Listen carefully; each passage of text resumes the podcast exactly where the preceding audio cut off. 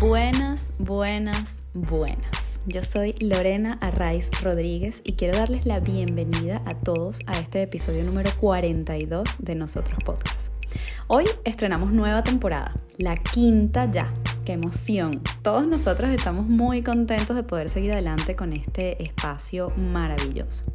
Antes de comenzar, yo me voy a permitir contarles algo muy breve, pero muy importante para mí. Resulta que yo escribo, ¿vale? A los nueve años le escribí una carta a Dios, imagínense ustedes, con motivo de haber visto el primer atardecer que me enamoró.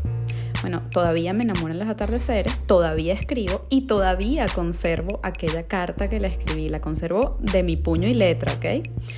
A los 12 años comencé a escribir mis primeras poesías o intentos de, y luego me pasé la adolescencia escribiéndole cartas a mis amigas del colegio. Si hay alguna por allí, podrá certificarlo. Y cada vez que me pasaba algo muy bueno o muy malo, por llamarlo de alguna manera, yo sentía una profunda necesidad de expresarlo de la mejor forma que sabía, escribiendo. Nunca he sido de hablar demasiado, pero sí de escribir. Muchas de esas letras las he perdido en el camino, otras las conservo aún. El caso es que yo soy escritora. Nunca me había atrevido a decir esto porque pensaba que un escritor era solamente quien publicaba libros. Y bueno, por supuesto yo no tengo ningún libro publicado. Pero no, resulta que no. Resulta que un escritor es alguien que escribe. ¿Alguna vez has escrito lo que sientes? No sé, así, tal como te sale, sin adorno, sin miedo, sin pudor, sabiendo que nadie más va a leer eso, solamente tú. Pues eso es absolutamente liberador. Si lo has hecho, sabes muy bien de qué hablo. Y si no lo has hecho, te invito a probarlo. Nuestra invitada de hoy se llama Ángela Feijó y a este ejercicio de escribir sin adorno, sin miedo y sin pudor le llama escritura salvaje. Ángela es periodista de profesión y se dedica, entre otras cosas, a dictar talleres y asesorías de comunicación en escritura creativa. Esto último, por una razón muy simple que ella resume en una frase que repite constantemente. Escribir te hace bien. En este episodio, Ángela nos habla sobre las cartas que intercambiaba de niña con sus abuelos que vivían en España, su tránsito por el camino de la comunicación, el periodismo y la psicología positiva, y cómo ha logrado unir todas esas pasiones y talentos para ponerlos al servicio del bienestar personal y colectivo. Bueno, sin más, los dejo con este episodio número 42 de Nosotros Podcast con Ángela Feijo. Que lo disfruten. Ángela Feijó, buenas tardes, bienvenida a nosotros podcast. Es un placer tenerte aquí. Muchísimas gracias. Buenas tardes, Lorena, y el placer es todo mío. Estoy muy, muy contenta de que nos podamos encontrar. Qué rico, claro que sí. Además tenemos algo eh, que nos une, eh, además de ser venezolanas, eh, que es la pasión por la escritura, con lo cual creo que esto va a ser muy rico. Así que gracias. Ángela, nosotros te definimos como una mujer, bueno, creativa y creadora, obviamente, em, y además generosa, porque has eh, de alguna manera puesto ese talento, ¿no? Un poco al servicio de los demás a través de tus redes y a través de tus talleres y a través de todo eso que haces con la escritura, ¿no? Pero bueno, así te definimos nosotros, ¿cómo te defines tú? Bueno, yo siempre digo que soy una periodista que se dio cuenta de que escribir le hacía bien y un buen día decidió eh, contarle a los demás que escribir hace bien y que, y que no necesitas tener un talento especial o dedicarte exclusivamente a la escritura eh, profesionalmente eh, para disfrutar de sus beneficios. Entonces, es una, porque es una herramienta de conexión, primero de expresión y luego de conexión. Y eso es algo que yo sé desde que aprendí a escribir. Y no sospechaba que iba a ser periodista, ni que, ni que iba a ser mi pasión, ni mucho menos que luego iba a dar talleres de escritura.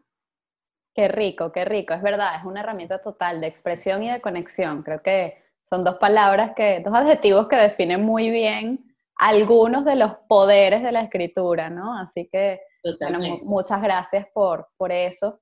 Em, cuéntanos, Ángela, ¿cómo, cómo fue esa infancia? ¿Cómo fue esa niña pequeñita, ¿no? Acabas de hablar de cuando comenzaste a escribir, que, que no sospechabas lo que ibas a hacer luego, pero yo sí creo que, que de alguna manera cuando somos niños, eh, pues se marcan ¿no? ciertas características de lo que luego vamos a, hacer ¿no? cuando, cuando somos grandes.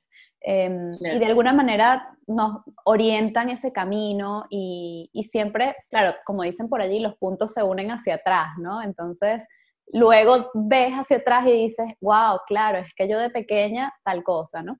Entonces, bueno, quisiera que nos contaras un poquito qué hacías de pequeña, qué te gustaba hacer, cómo creciste, cómo, no sé, tu familia, etcétera. Bueno, eh, está, claro, obviamente está vinculada a la escritura porque no podía ser de otra forma. Y justamente cuando yo digo que desde pequeña sabía que escribir, o sea, me, me hacía bien, era precisamente porque yo, de las, las, primeras, las primeras cosas que, que yo leí cuando, cuando, cuando pude leer y las primeras cosas que escribí cuando pude escribir, este, fueron, eran cartas a mis abuelos. Eh, mis abuelos vivían en España y mis abuelos maternos, mis abuelos paternos sí vivían en Venezuela, pero mis abuelos maternos vivían en España y nos escribíamos cartas. Entonces, claro, yo en la carta que llegaba para mi mamá, llegaba una cartita especial para mí, que mi abuelo eh, eh, tenía la generosidad de escribir a máquina para que yo pudiera leer sin problemas cuando, cuando era pequeña y, todavía no entendía su, su caligrafía, ¿no? Y además, eh, y que además, bueno, como siempre van juntas la escritura y la lectura, él también eh, me ayuda a cultivar la lectura porque además de, de, la carta en la que me mandaba, me mandaba los saludos y los besos, me contaba cualquier cosa que pasara eh, en la casa y o con mis primos que yo conocía cuando iba, o sea, que, que yo conocía porque los conocía de, de, ir en vacaciones, me mandaba fábulas. Entonces, eh, yo leía las fábulas y todavía las, todavía las conservamos en, en la casa. Eh, y, y, claro, la, la fábula tiene e, e, esa, esa, manera de enamorarte de la lectura cuando eres pequeño muy fácil, porque entonces está la rima y está, está la parte, está, están los animales hablando, pero también está la enseñanza, pero es una enseñanza que no es un regaño, sino como una cosa que te hace pensar y entonces luego como que te cae te cae la locha, como decimos en Venezuela. Entonces, eh, eh, desde ahí, desde ahí, yo sé que escribir me hace bien. Y, y luego esa, esta tradición continuó con una, con una de mis primas, que al final también terminó siendo periodista, tenemos la misma edad, y eso, ella vivía en España y nosotras nos comunicábamos por carta. Entonces, y siempre, siempre era mi mejor manera de, expresarme y de vincularme, ¿no? De poner en orden mis ideas y mis sentimientos, ¿no? Entonces yo era la que todo el mundo esperaba. Eh, es que estoy esperando por la tarjeta de cumpleaños de Ángela porque va a venir con una dedicatoria o con unas palabras que nadie más me dice. Y claro, para mí era como lo más natural del mundo, ¿no? Y, y porque esa era mi mejor, eh, la, la, mejor manera para expresarme, ¿no?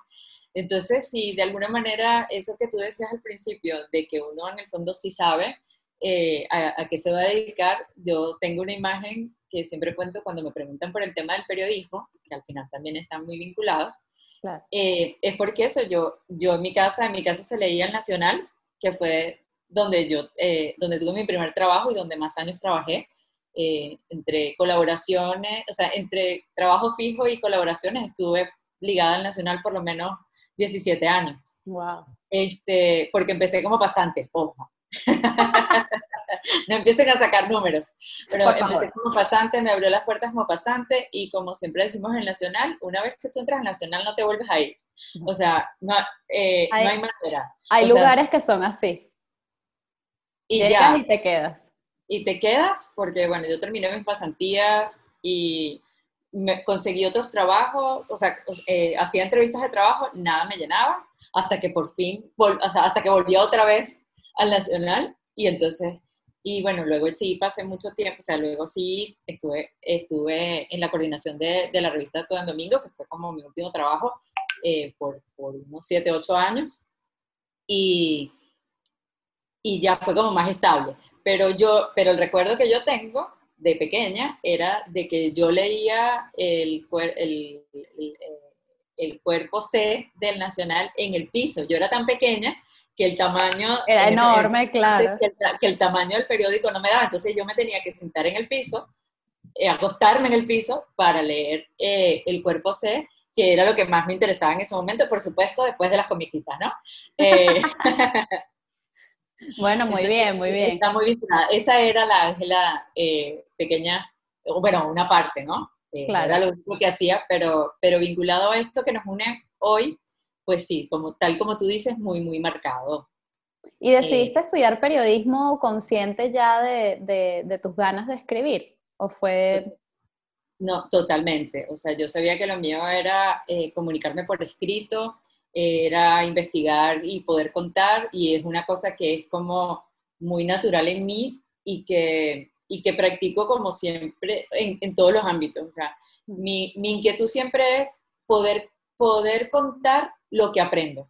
Entonces, por, por, eso, por eso el tema de los talleres, por eso el, eh, cuando hago el en vivo que en, en Instagram, que, hacemos la escritura salvaje, yo no hago solamente escritura salvaje, hago también, como digo yo, predicación, porque siempre tengo que contar algo que, que, que escuché, que aprendí o que comenté, porque eh, eso es como lo que, me, lo que me mueve, ¿no? Me mueve aprender siempre cosas nuevas y sobre todo tener la oportunidad luego de divulgarlas, de, de, que otros también lo sepan. Entonces, bueno, era ser, era ser docente o ser periodista, y ser periodista era mucho más cool. Claro. Y, luego igual podía ser docente. Eh. Lo he sido, además eso, y lo he sido. Fui, docente en la universidad, fui docente en la Católica, en la, en la Monte Ávila, este, me lo disfruté mucho, y bueno, y, y los talleres son un poco eso también. Claro que sí. Yo creo que, oye, has dicho un montón de cosas con las que me siento muy identificada. Este, y, entre ellas está eso de, de, poder compartir lo que aprendes, ¿no? Me, me, me gustó mucho eso porque al final yo siento que, bueno, está bien aprender muchas cosas para ti, para tu vida, ¿no? Vas adquiriendo herramientas y luego pues las vas poniendo en práctica en lo que sea que te toque hacer o que decidas hacer y tal pero compartirlas le da, le da mm, como mucha más potencia, ¿no? Era un poco lo que hablábamos antes de comenzar a grabar, eh, de, bueno, de cómo esas redes, ¿no? De, de, amigos en común y tal, pues se van construyendo así, y se van construyendo porque, bueno, lógicamente al tú tener una inquietud y ver a otro que de repente tiene la misma o alguna parecida, y te cuenta cómo hizo para, o, o qué lo ayudó, o qué no sé qué, y luego al final eso es lo que yo creo que, que potencia. Y bueno, estamos en era acuario, así que hay que aprender en tribu, así que esto es maravilloso. Totalmente, esta es la era de las tribus eh, en donde lo veas, cualquier, en cualquier área lo encuentras, o sea, no, no te hace falta saber eh, nada. De, de, de, nada. Nada, nada, no, no hace falta, simplemente es algo que, que se está dando de manera natural y, y, hay que aprovecharlo al final, ¿no? Porque lo que, lo que, hay es que montarse en la ola de lo que sea que, que está pasando en el mundo, ¿no? Y, y, subirnos allí, pues con nuestros talentos y nuestras herramientas a, a, a ver cómo eh, también salimos adelante, ¿no? Eh, bueno, has hablado de los talleres, das talleres de, de, comunicación, sobre todo de escritura creativa, entiendo, eh, y tienes un lema que, que, bueno, ya lo has dicho, que es escribir te hace bien. Y yo quisiera que nos contaras un poco en qué consiste, ¿no? Eso de, de la escritura creativa y, y, y, cómo llegaste, bueno, ya nos has adelantado algo, pero cómo llegaste a entender, a ser consciente realmente de que escribir te hace bien. Bueno, eh, eso es también parte, o sea, justamente cuando era pequeña lo sabía eh, intuitivamente. intuitivamente y lo estaba viviendo, ¿no? ¿Y qué me pasó? Que justamente mi curiosidad me llevó a, a hacer un diplomado de psicología positiva. Claro, cuando me encontré todo tiene sentido, Ángela. Cuando me encontré con la psicología positiva, cuando me encontré además con eso de eh, eso que y me iban diciendo las cosas que yo intuía o que yo sentía que debían ser así, digo, ah, pero es que esto tiene nombre ah, pero es que esto resulta que hay unos psicólogos que, que, le dieron orden, ah, pero es que esto hay un experimento científico o unos datos que lo avalan, aunque yo no viva solamente del tema de los datos. Entonces, claro, eh, haciendo los diplomados, yo hice los, los, dos diplomados de psicología positiva en, en la metropolitana, eh, una de las cosas maravillosas que tiene ese diplomado es que tiene unos profes fantásticos y unos motores, como les llamo yo, que justamente nos impulsaban era a decirnos, bueno, ustedes vienen aquí no solo a, aprender de psicología positiva, pero el tema de, que nosotros estamos ofreciendo aquí es para que ustedes la apliquen. O sea, no, no, no es quien le está dando teoría Sí, no es una clase para un examen, pues. Exactamente. Y por otro lado, no era, eh, no es que, ah, es que de aquí van a salir psicólogos o de aquí van a pretender hacer, no, sino cómo lo vas a aplicar en tu vida, o sea, cómo entiendes justamente que eh, si vemos el lado luminoso de las personas y el lado luminoso de las cosas, eh, también podemos hacer cosas buenas. ¿no? Y que tú puedes potenciar eh, las capacidades de alguien justamente no, no tratando siempre de arreglar sus, sus, sus problemas o sus, o sus, dificultades, sino potenciando las cosas que tiene buenas, los talentos que tiene. Entonces, por supuesto, otro de los retos que había era justamente eh, cómo aplicarla en nuestras profesiones. Entonces, bueno, en, el caso del periodismo y en el caso de la escritura en general, eh, a mí se me abrió como un mundo, ¿no? Porque por un lado está, bueno, una gente que ya está bastante adelantada en eso, que es la comunicación constructiva, eh, lo que lo que habla es justamente de hacer un periodismo que también, que, se, que también por un lado sea de soluciones y por otro lado también cuente buenas noticias, ¿no? Que, nos, que no se enfoque solamente en, el amarillismo y en, y en todas las noticias. incluso, aunque no seas amarillista, mm. este, claro, venimos de, una, venimos de la cultura de eh, tengo que vigilar, ¿no? Tengo que contar lo que no está bien. Y el asunto no está en negar o tapar con cositas bonitas lo que está pasando. Yo siempre digo, es que siempre escucho por ahí, ¿no? No, es que hay que cambiar el foco de lo negativo a lo positivo. Y yo digo, no, ya no. Hay que ampliar el foco, que es distinto, no es cambiarlo. O sea, no es, ah, me lo llevo de aquí para acá. No, hay que ampliarlo. De manera que yo tenga, o sea, que yo sea realista y que tenga justamente la capacidad de ver lo malo, lo no tan malo y lo, y lo bueno. Entonces, si yo tengo todo eso, en términos de comunicación, por ejemplo, si yo estoy recibiendo solamente noticias negativas, bueno, pues sencillamente llega un punto que y, nos ha pasado a todos, ¿no? Que te insensibilizas, que ya escuchas un número de fallecidos y el número... Es un número. Es un número o una estadística más.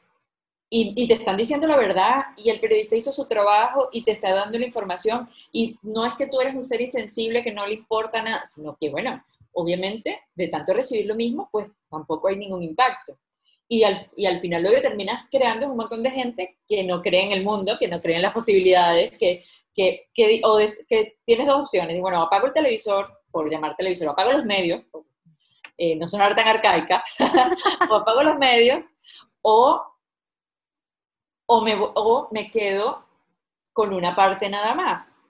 ¿No? Sí, que, que, pasa mucho esto con, perdona que te interrumpa, con el tema venezolano, ¿no? Que es como, ah, ya yo no veo noticias sobre Venezuela, ¿no? Porque la gente, sobre todo los que estamos fuera, es algo que uno escucha mucho. Y es como, no, ya yo no veo nada, yo me desconecté, yo no quiero saber nada. Claro, pero si todo lo que te llega es negativo o es sobre un solo tema o es no sé qué, todo el tiempo es lo mismo, pues obviamente ahí no hay conexión posible porque no estás hablando desde un punto humano sea, no estás mostrando, y, qué significa un punto humano para mí, que es, bueno, eso no es solamente lo malo ni solamente lo bueno, sino mira, hay de todo. O sea, los seres humanos somos súper complejos y tenemos un montón de cosas dentro. Entonces, bueno, tienes momentos de alegría y de tristeza, pues igual, ¿no? Eh, hay, hay, noticias, por llamar de alguna manera, eh, eh, pues bueno, que son positivas y otras que no pero al final todo es parte de una realidad, no puedes sesgar la realidad, o sea, no todo es bello ni todo es horrible. Entonces, eso que estás diciendo es súper importante para, incluso para conectarnos de nuevo con, con el país, ¿no? Por claro, es que por supuesto, porque es que justamente eso, ¿no? Que, eh, que tú no pienses, porque lo que, que, terminas, que terminas creando, que se termina creando, bueno, ciudadanos o insensibles, este, o que justamente que no creen en la humanidad. O sea, dice, bueno, pero, o, y que se sienten derrotados porque, y desesperanzados. Entonces, claro, eh, cuanto, cuanto más, más información negativa te doy y, y, cuanto más consumes y cuanto más te quedas allí, es eso, o lo rechazas por completo o te quedas en, ya, yo no puedo hacer nada. Claro. Y eso es la desesperanza, ¿no? Eso es lo más triste que hay y es lo que te lleva eso, a la desconexión, o bien de una manera o bien de otra. Entonces, claro, estaba ese enfoque desde el punto de vista del, del periodismo que me interesa, me sigue interesando mucho, este, pero claro, que tiene, al, con el, al que al final uno lamentablemente individualmente tiene menos alcance, ¿no? Claro. ¿Por qué? Porque, no, porque la agenda de los medios es la agenda de los medios. Entonces, tú dices, bueno, ¿y qué otra cosa puedo hacer yo? Entonces, ahí, y bueno, casi, eh, ¿sabes? Cuando alguien no quiere dar un discurso y lo empujan así y lo sueltan así, bueno, a mí me hicieron eso. Frente al micrófono con el foco así. Tal, pero tal cual, tal cual. Eh, en, una, en un encuentro de egresados del diplomado, este, porque yo a mí se me ocurrió la brillante idea de unos minutos antes de decir, bueno, yo creo que se puede hacer algo con la escritura y el bienestar. O sea, con tra trabajar. Ya, ¿tú crees eso? Bueno, dale. Y así, y así me empujaron. Y así, así, te juro que nació el taller de escritura creativa y emociones positivas, este, que, lo, que bueno, hice varias ediciones eh, eh, estando en Venezuela, se hacía en Sendeco, en, en la metropolitana, que era el, el mismo, los primeros, mis conejillos de India eran mis compañeros del, de, del diplomado que, que, se apuntaron y, y, y creyeron en, en, mí y bueno, y me, y bueno, me llenaron de anécdotas y de cosas divertidas para hacer. Y empezamos, y, y lo que hice fue plantearme eso, ¿no? Primero preguntarme las bases de, de, del bienestar, que de la psicología positiva, eh, son, son cinco, y bueno, encontrarme con que la escritura las puede cumplir todas. Y bueno, esa es mi, mi, mi teoría y, y, y, mi lema, es que ando repitiendo una y, una y otra vez, ¿no? ¿Cuáles son esas cinco bases del bienestar bueno, con las que cumple la escritura? Este, por un lado, eh, o sea, una de las primeras que justamente tiene que ver con, con, con, con lo que hemos hablado desde el principio, es cultivar las relaciones positivas. Entonces, la, eh, todo, para, para, tener bienestar, una de las cosas que más necesitamos es eso, eh, tener buenas conexiones familiares, de amigos, una red de apoyos, llevarte bien en tu comunidad, o sea, eh, las redes como las que estamos construyendo, como las que estamos haciendo nosotras dos aquí y que hacemos cada una, o sea, eh, con, con, con, todos los que conectamos y bueno, el, el, trabajo maravilloso que tú estás haciendo. Entonces, bueno, escribes, eh, cuando escribes te conectas. Claro. Eh, cuando, cuando tú mandas un mensaje, cuando tú escribes un artículo o un post que resuena en otro, son miles de maneras de, conectar. Eh, por, el otro, por el otro lado están las emociones positivas. La escritura tiene la capacidad, y yo, y, y, lo comprueban los que hacen el taller, de conectarte también y promover en ti emociones positivas. ¿Y qué son las emociones positivas? dichas de manera eh, rápida. No quiere decir que haya emociones malas o emociones buenas, sino son esas, son esas emociones como la gratitud, el amor, la esperanza, la alegría, eh, la curiosidad, eh, el, el, el, el, asombro, que son, eh, que, que, te abren la mente, que te abren la mente y te abren el corazón. O sea, tú, tú no puedes estar agradecida y molesta a la vez, o sea, en el mismo instante, no puedes, o sea, no puedes, o agradecida y envidiosa al mismo tiempo, no, o sea, eh, tú puedes sentir todas esas cosas y todo eso es válido, pero... Y puede pasar en fracciones de segundos, pero en el mismo segundo no. Ciertamente, pero, sí, pero al mismo tiempo no. Y claro, esa es la manera de entenderlas, ¿no? O sea, por, en, ese, en ese caso es que las llamamos posit eh, positivas, ¿no? Entonces, bueno, hay 10, eh, por favor, no me hagas nombrarlas porque nunca me no, has no. aprendido las tengo. la, tranquila. La, solamente te nombré, solamente te nombré como que las principales. Sí lo puedo hacer, pero nos vamos a tardar un poquito. No, no pasa nada. y eso no que las repito 300 millones de veces al día. Para saberla, sigan a Ángela, por favor. Entonces, ¿por qué las potencias? Bueno, justamente por todas las, por, por, primero, por, porque podemos expresarlas, porque podemos evocarlas, porque cuando, cuando, porque si tú, haces, si tú le haces preguntas a tu memoria conectada con emociones positivas y te pones a escribir sobre eso, eh, bueno, eso es una explosión de sabor, como diría ah, sí. el, eh, cualquier anuncio de, de, de, de, algo, muy, muy rico, ¿no? ¿Sabes de qué me acordé con eso de la expresión de sabor? De esta, perdón, esto no tiene nada que ver con nada, pero me vino la imagen y la voy a decir.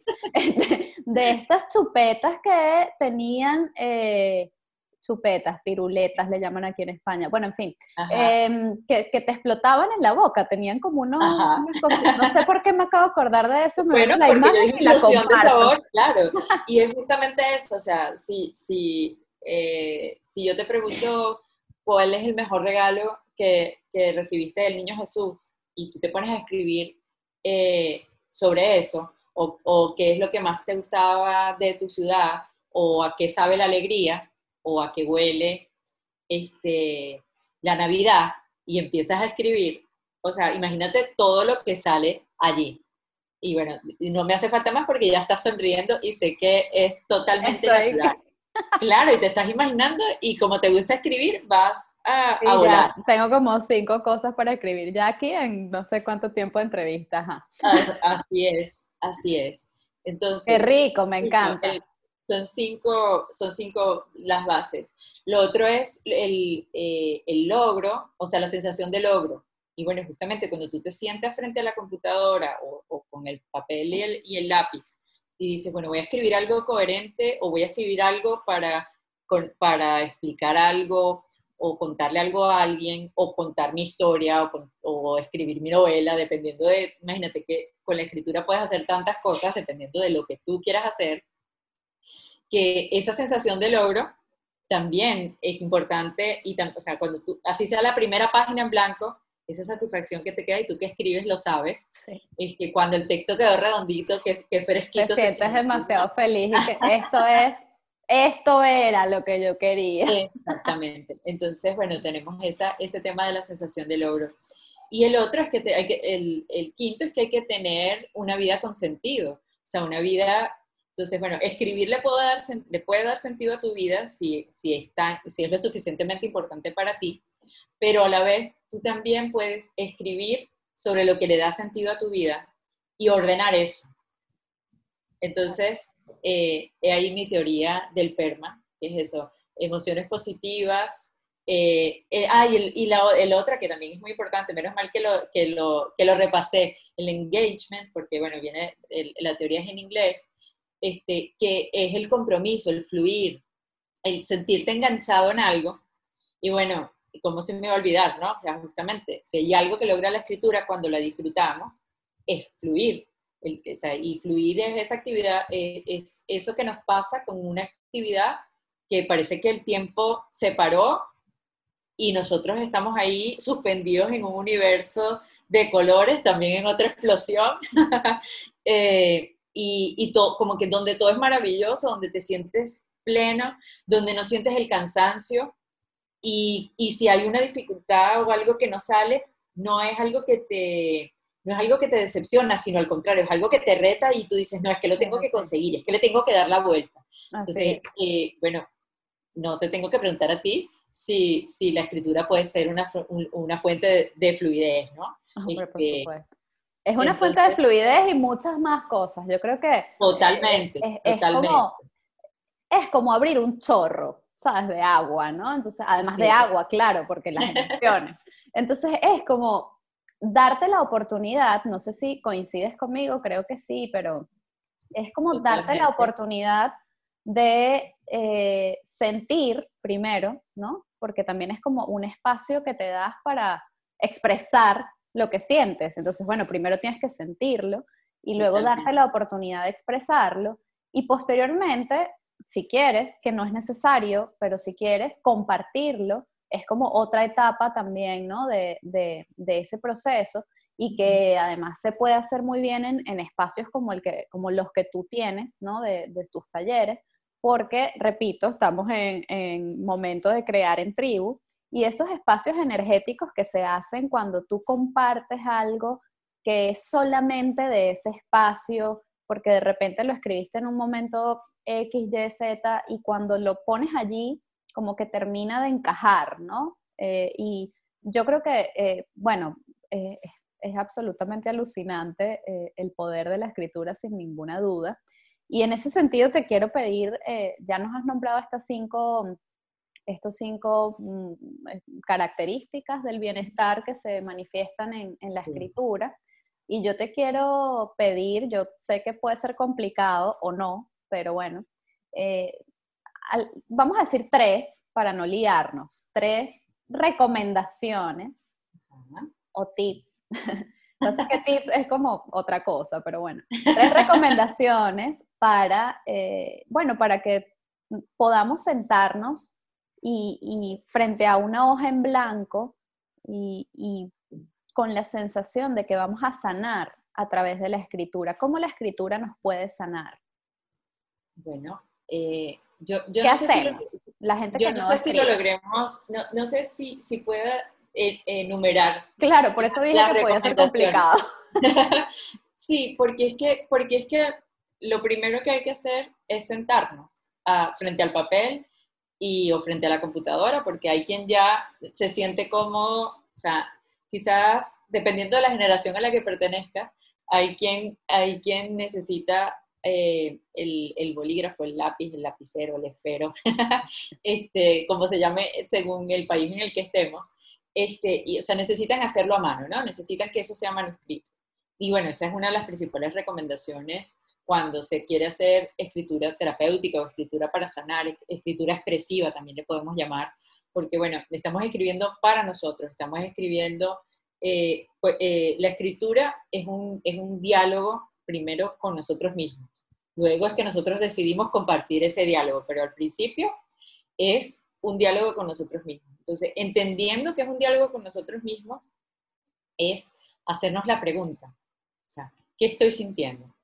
cómo me siento respecto a esto, porque cuando nos sentimos movidos a drenar, cuando nos sentimos movidos a, o sea, cuando decimos es que necesito escribir para sanar, bueno, ya yo no tengo que hacerte la pregunta, ya tú sabes cuál es la pregunta que te tienes que hacer y que tienes que buscar. Y, y, y, la, no, no es que tengas que buscar la respuesta, es que te escuches a ti misma eh, y escribas qué es lo que sientes y cómo te sientes. Entonces, que es un poco lo que hacemos con la escritura salvaje, que al final termina siendo eh, una, escritura, una escritura terapéutica, termina siendo una, una meditación activa. Entonces, claro, lo, lo, que sucede con la escritura terapéutica, que bueno, que es, es, una herramienta utilizada justamente por los terapeutas, o sea que yo, eh, a mí siempre mi, mis profes y mis compañeros que también son psicólogos eh, me dicen, bueno, al final lo que tú haces también es terapéutico, pero yo siempre trato de, de, de, dejar claro que yo no, yo no busco, eh, o sea, yo, yo busco promover el, los beneficios de la escritura eh, en todo el mundo, ¿sí? O sea, en quienes, eh, porque quienes necesitan sanar, cosas más profundas requieren también, además de la escritura, de otro tipo de guías que, que, no, que no las voy a ofrecer, que no, las voy a, que no las puedo ofrecer yo, ¿no?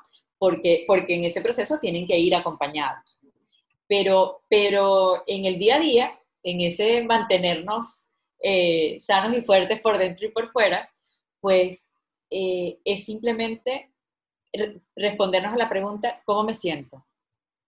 ¿Cómo me siento hoy? ¿O cómo me siento respecto a esa situación tan difícil que se me está presentando? Y, y escribirlo hasta sentir el vacío, porque se siente. Mira, eh, sentir el vacío, Ángela. ¿Ah? sentir el vacío es un, es un reto, un desafío muy serio. Y, y, tengo que agradecerte que hayas eh, utilizado justamente esa expresión, porque creo que, bueno, nada es casualidad, ya lo sabemos, ¿no? Eh, eh, la sincronicidad está en muchos sitios. Y, y yo creo que la, la oportunidad de sentir el vacío luego de escribir o incluso antes. O sea, a mí me ha pasado en, o sea, de, las dos formas, ¿no? Es como que sientes un vacío antes y es como, bueno, en mi caso porque yo escribo. Y entonces, claro, es como yo necesito, siento ese vacío y digo, necesito sacarlo, ¿no? Y, y, entonces escribo. Pero a veces me pasa al revés, ¿no? Y es como que escribes y, y sacas tanto que luego te quedas vacío, ¿no? Por un instante, ¿no? Además es como muy raro porque ese proceso de, bueno, ya saqué todo y ahora estoy vacío, pero realmente es un vacío para volver a llenar, ¿no? Y es, y es maravilloso eh, sentir que, sueltas ¿no? Y que de alguna manera, como tú has dicho, escribirlo, eh, bueno, te, permite, escribirlo a mano, quiero decir, te permite también como observar ese proceso. Eh, hasta la parte física, hasta el propio hecho de drenar físicamente, así como a otras personas les resulta salir a correr o, o golpear una almohada, ¿no? Exactamente, o sea, a mí me ha pasado en momentos que el ejercicio físico de escribir, que esto puede sonar raro o loco, pero es que el ejercicio, o sea, es tanto lo que, lo que tienes dentro que estar escribiendo te cansa, o sea, la mano, de repente a mí me ha pasado que siento, la, la mano, ¿sabes? tensa ahí, y es porque estás sacando tanto de dentro que, claro, estás en tensión allí, ¿no? Entonces eso también es parte de esa, de esa sanación, de alguna manera, a través de la escritura, ¿no? Sí, bueno, y pasa eso, que, que, es lo que pasa, no es solamente que estoy sacando, como puede, para otra persona puede ser gritar, eh, no sé, en una montaña, y e, eso de por sí ya, ya te hace bien. Pero ¿qué pasa con la escritura? Que tú puedes volver a leerlo o sea, tú no puedes recoger los gritos de la montaña, pero sí puedes eh, eh, detenerte en tus palabras y ver qué, qué, dijiste y verlo en perspectiva. Entonces allí, o sea, eh, termina siendo un espejo, pero es un espejo muy complejo. es un espejo que te, que te, está mostrando y yo siempre y por eso, por eso confío tanto y siempre lo recomiendo. Si, si quieres saber lo que piensas realmente de algo, escríbelo porque es muy difícil que nosotros nos mintamos cuando estamos escribiendo, que nos mintamos a nosotros mismos, porque y, eh, siempre doy el mismo ejemplo, cuando, cuando tenemos una situación así que nos está molestando, una decisión que tenemos que tomar y, y, le decimos y le contestamos a alguien de confianza, no, yo me lo voy a pensar, o yo estoy pensando en eso. ¿Cuántas veces de verdad tú te sientas y dices, estoy pensando en eso? Y estoy así concentrada. no, es mentira, nosotros somos unos expertos en fingir demencia, no pensamos nada. Pero en evadirnos. Exactamente, nuestra mente dice, pero yo para qué me voy a meter en ese paquete, tú olvídate de esto. Aquí, mira, tenemos otras cositas que hacer. Eh, exactamente, pero ¿qué pasa cuando tú vas a escribir? Tú no puedes salir corriendo para ningún lado. Claro, sí, obviamente vas a decir, bueno, sí, puedo dejar de escribir, claro, claro que puedes dejar de escribir, pero y una vez que tú te enfrentas, y por supuesto se supone que lo estás haciendo consciente de que quieres sacar eso que tienes allí, y no, y no siempre sacar, como te digo, a veces es, bueno, quiero de verdad saber qué opino de esto, quiero de verdad saber cuál es la decisión que quiero tomar. Este, y es eso, no es un tema de magia, es un tema de que vaciamos allí y si lo hacemos, como digo yo, salvajemente, salvajemente desde lo auténtico, desde no ponerle filtros, de de recordar que cuando estamos escribiendo estamos en el lugar más seguro del mundo. No hay, no hay nadie que esté observando lo que nosotros estamos vaciando allí. Y, y, nos ofrece la ventaja de ordenar esas ideas. Porque ¿qué pasa cuando nosotros le dejamos todo nuestra cabecita? Porque nuestra cabecita tiene 300 millones de cosas de qué preocuparse. Desde las cosas prácticas, desde mantenernos vivos, desde mantener el, el, el cuerpo funcionando, hasta prestar atención a otras cosas, más distraernos para, para, que, no nos, para que no nos angustiemos tanto y, y, y las otras preocupaciones, ta. En cambio, eh, escribir es un proceso que requiere de un foco aunque sea mínimo. Entonces, ahí me, le pongo me pongo a darle forma a ese sentimiento, a esa duda, a ese pensamiento. Sea bonito, sea feo, no importa, porque no hay nadie que lo vaya a juzgar. O sea, solamente soy yo. Y bueno, ya después decido si lo comparto, si lo quemo, si lo borro, si lo guardo bajo siete llaves. Este, pero es, es algo, es algo que, te, que lo hace tangible. Y cuando esto pasa, pues bueno, tomamos conciencia, eh, tomamos decisiones, como te digo, siempre podemos volver a él. No, no es como los golpes en la almohada o, el, o los gritos en la montaña. Que lo sacaste y se quedó ahí y ya está. Y, y son, ojo, y no son excluyentes. A lo mejor necesitamos todo eso y es muy válido. Solamente es que entendamos que tenemos esa herramienta y hay quien la va a poder utilizar o quien le va a funcionar y hay quien te va a decir, oye, no Ángel, es que yo me siento frente al papel y de verdad no me sale nada. O, o me acuerdo de cuando me hacían escribir en el colegio y me obligaban y no me gustaba y no me sale nada. E, eso puede pasar. o un día que tienes tanta rabia que de verdad no te sale nada. O sea, pero es una herramienta más. Mi, mi, mi, preocupación y ocupación es justamente que la conozcas, porque además es muy sencilla. O sea, no tienes que irte a ningún lugar, solamente es agarrar el lápiz, el papel y listo. Es así. has, dicho, has dicho algo en lo que yo mm, he insistido mucho eh, o, que suelo decir ¿no? y, hacer, claro, eh, que es lo de escribir y luego volver a eso. ¿no? para mí ha sido muy impactante, creo que esa puede ser una buena palabra para definirlo, el ver, verme y ver mi propio proceso a través de, mi escritura, ¿no? De, mi escritura salvaje, este, de esa que escribo sin pensar y, porque además escribo como muchas cosas diferentes en distintos sitios, bueno, da igual, pero esto lo hago en un cuaderno específico en el que suelto, ¿no? Y claro, yo veo ese cuaderno ahora y, y, y echo a veces para atrás por, no sé, me da por ver y es como, wow. Y tener la capacidad de ver eso em, te ayuda. O sea, te ayuda porque te, por una parte, eh, si es un proceso difícil, en el caso de que, de que, sea que estás transitando un proceso difícil o que lo hayas transitado, te permite, ¿no? Eh, ver esa pequeña evolución o gran evolución y te hace sentir mejor. O sea, ya nada más ver, wow, hace X tiempo yo me sentía de esta manera, pensaba esto y sentía esto con respecto a tal, y, y luego verlo, eh, dices, ok, aunque tú no seas consciente de tu evolución, si lo ves escrito, te haces consciente, ¿sabes? Y, eso ya, como tú dices, pues te genera eh, algún tipo de bienestar, ¿no? Y, yo creo que hacia allí más o menos eh, va, este tema de, la escritura como proceso, como herramienta para, para, sanar, como muchas otras. Y también es lo que tú dices, no todo el mundo tiene que hacerlo, ojo, esto es una herramienta más, como tantas otras que existen, o sea. Así es. es la que te permite eso, ordenar pensamientos e ideas. Ese, es, este, ese ha sido su uso básico y lo que hacemos es justamente, o sea, aplicarlo a lo que necesitemos, ¿no? Así es, así es.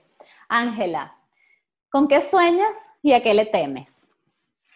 ¿Con qué sueño? Esto fue un cambio violento de... ¿Y qué? ¿Cómo, ¿Cómo relaciono esto con la escritura? No, no lo tienes que relacionar. Esto eres tú. ¿Con qué sueño? Yo sueño con poderme reunir con mi familia y con mis amigos eh, más seguido, eh, en donde sea. Eh, por supuesto, si fuera en Venezuela, ya sería la cerecita, pero estamos muy regados por el mundo y ese, o sea, mi sueño es ese, poderlos ver con, con la misma frecuencia que los podía ver antes, cosa que se nos ha hecho difícil a muchos. Hay gente que, hay gente que tiene la suerte de comenzar en otro lugar y seguir teniendo la, la, facilidad de, de, viajar y de moverse. Este, y yo creo que sí, ese, eh, ese es mi sueño. ¿Y, ¿Y a qué le temo? Justamente a no poder hacerlo, a no poder hacerlo, ¿no? A que pase más el tiempo. Porque, bueno, somos distintas generaciones, hay unas cosas que nos estamos perdiendo. Y aunque yo no me quedo pegada en la, en la nostalgia y, no, y, y siempre encontramos la manera, y bueno, esto es la manera, ¿no? O sea, el que nos podamos conectar, el que hagamos tantas cosas, eh, ha, sido también maravilloso en muchos otros sentidos, ¿no? Porque si no hay, muchas cosas en las que no nos hubiéramos movido, que no hubiéramos creado, si las circunstancias no, no hubieran hecho eh, que nos moviéramos, ¿no? Y, y, también hemos conocido a otras personas y hemos ampliado nuestras redes. Eh, pero sí, el, el no poder hacerlo creo que también eh, sería mi mayor temor. Eh, son dos caras de la misma moneda. Sí, son dos caras, tal cual.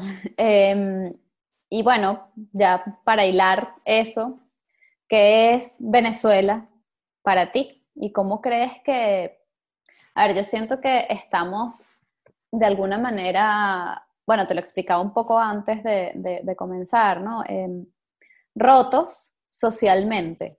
Como bueno, mucha gente desconectada, mucha gente con muchos sentimientos mm, dolorosos o, de rabia o de lo que sea, ¿no? Ahí, hemos pasado, bueno, los últimos yo qué sé, 20 años, por, poner una cifra, eh, pues acumulando cosas, ¿no? Y mm, bueno, yo pienso que, que de alguna manera eso hay que sanarlo también.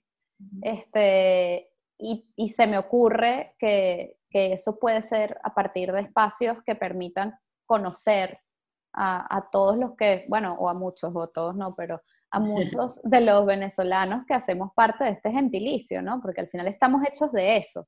Entonces, eh, pues, ¿cómo crees tú que pudiéramos sanar eso, eh, eh, nuestro gentilicio, cada quien desde donde está?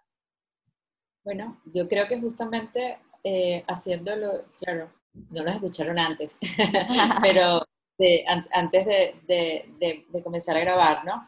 Pero justamente encontrándonos, eh, buscando maneras de encontrarnos, ¿no? Porque además eh, eh, eso tampoco es una idea nueva. O sea, todos los emigrantes del mundo lo han, lo, han, conseguido lo han, lo han buscado hacer a su manera, pero no, no a la manera de, de los guetos, sino a la manera de decir, bueno, yo, yo tengo estas mismas raíces, yo tengo estas mismas cosas, la manera incluso también de cómo podemos impactar eh, unos hacia otros, o sea, no solo desde la solidaridad, sino también cómo podemos impactar positivamente en los lugares donde estamos y los aportes que podemos dar sin imponernos, por supuesto, pero eh, también sentir que, eso, que no estamos solos en poder mostrar ese talento o, esa, o, esos, eh, o esos orígenes o esas cosas que, que, que, que tiene tanto Venezuela como su gente, o sea, Venezuela como país y, su gentilicio, que, pueden aportar al mundo, ¿no?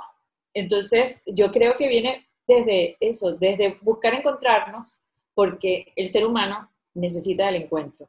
Y entonces, eh, eh, encontrarnos es justamente darnos la oportunidad de conocernos, dar la darnos la oportunidad de encontrar las cosas que tenemos en común eh, y construir también una, la otra parte que queda de la historia, porque ya, ya, lo, ya lo, lo de 20 años atrás, bueno, forma parte... Fue 20 años atrás. De 20 años atrás, forma parte de esa historia. Entonces, bueno, ahora nos toca construir una nueva historia. Y, y sí, yo siento que, eh, que termina siendo eso, un país que está regado por muchos lugares, sin olvidar a los que están allí que siguen haciendo país en Venezuela, o sea, no es que así los que nos fuimos, este, somos Venezuela y los demás no lo son, ¿no? Ah. Este, justamente, eh, eh, y acoplarnos, ¿no? Que también no llegue al punto en el que no, sepa, no, no reconozcamos nuestra cuna, ¿no? Ni nuestra cuna nos desconozca. Y, pero la única manera eh, es justamente encontrándonos y, y creciendo juntos porque también sabemos que no vamos a volver, al, si volvemos no vamos a volver al mismo lugar, así sea de visita. Este, y es así, y tiene que ser así. O sea, pues eso no es ni bueno ni malo, porque eh, tiene que ser así porque eso, porque eso quiere decir que también está creciendo. Entonces, que, y que en ese crecimiento justamente no nos sintamos desconocidos, sino que, que, que sigamos encontrándonos pero no, no, para, no para dejarlo intacto, como que, como que no se mueva y tal, porque yo creo que, que eso lo que hace es limitarnos, ¿no? Decir, no, bueno, es que las cosas tienen que ser así, ¿no? Pues este, vamos a comer todos arepa, pero bueno, y arepas ahora de muchos sabores. Sí, tal eh, cual. Aquí en Madrid hacen una cosa que se llama la ruta de la arepa y no sabes los inventos que hacen con las arepas los, los españoles. O sea, es increíble la fusión Estoy hablando de un tema gastronómico, pero que es, perfectamente aplicable a lo que estás contando.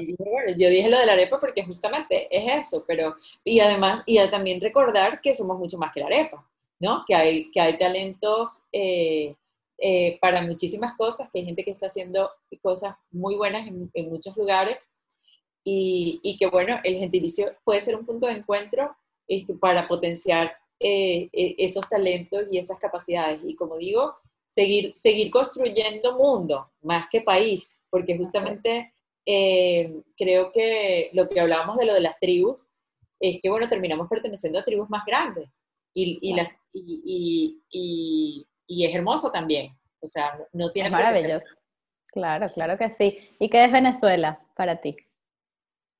bueno, ya lo dije, cuna, eh, cuna, casa, eh, eh, sí, ese, es, ese lugar al que vuelvo en mi mente y, y todo, todo es perfecto porque me conecta con el amor, con, con, con, el amor a la familia, con, con, el amor a mis amigos, con el amor al conocimiento, porque, porque todo eso lo, lo obtuve allí. Entonces, justamente, no importa en qué lugar estemos ahora en el mundo, todos, todos volvemos a, a ese punto. Para mí eso, Venezuela es cuna. Todos tenemos esa... Bueno, eh, Franco de Vita tiene una frase en una de sus canciones que es, eh, solo se nace una vez, ¿no? O sea, y entonces es como, claro, nacimos allí, ¿no? Y al final no importa todo lo que ha pasado después, y bueno, no es solo nacer, ¿no? También, evidentemente, crecer, criarte, pero bueno. Nacer en todo el sentido de la palabra. Exactamente, es el nacimiento como ser humano, el nacimiento como persona, el nacimiento en algunos casos como profesionales, depende también de cuándo se haya ido cada quien de los que se fueron y de los que están allí, pues es nacer y renacer todo el tiempo además, ¿no? Entonces es eh, eh, eso es, no hay forma de sacarse eso de dentro. Eh, Ángela, me ha encantado hablar contigo. Me pudiera quedar aquí mil horas conversando sobre todas las, todos los beneficios, las potencialidades y las maravillas de escribir. Además, me ha encantado la sincronicidad ah, con la que hemos llegado a ciertos temas. Y, nada, sé que esta red va a seguir creciendo. Muchísimas gracias por tu tiempo, por tu vibra, por esa energía y por esa pasión por la escritura que, bueno, compartimos. no, gracias a ti, gracias a ti por este espacio, por, eh, que, porque tu invitación fue tan, tan genuina, tan dulce y tan abierta que eh, yo me sentí como que si nos conociéramos de toda la vida y así fue. Eh, la, acepté, sin pensar y, y, fue muy cómodo este, sentarme y siento que estoy ahí al lado de los cojines de colores que, que te acompañan. gracias, sí, yo también lo siento. Muchísimas gracias. Y nada, estamos, estamos en contacto. Ya, por favor, todo el mundo siga Ángela. Vamos todos a escribir salvajemente, que es la cosa más maravillosa que podemos hacer. Gracias. Espero, salvajemente. Eh, me, me voy a apuntar. 8 y media de la mañana hora de Colombia. Es la hora del almuerzo en España. Bueno. Eh, un poquito más tarde, un poquito más temprano. El problema es el horario de invierno. En el horario de verano es maravilloso, pero en el de invierno me lo complica más. bueno, no pasa nada. Cuando, cuando tenga que ser, será y, todo va a estar bien. pero la tribu salvaje Seguro que sí. La tribu salvaje me espera y yo la espero a ella. Gracias.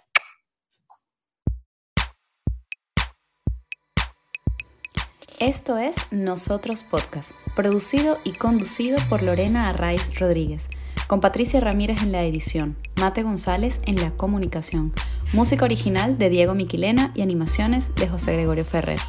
Recuerden seguirnos en nuestras redes sociales arroba nosotros-podcast y suscribirse en cualquiera de nuestras plataformas, YouTube, Spotify, Google, Apple, para que podamos estar más conectados y, muy importante, para que podamos compartir opiniones, sugerencias y peticiones, porque nosotros es eso, un punto de encuentro para recordar que somos tan solo una gota en el mar infinito de nuestro gentilicio.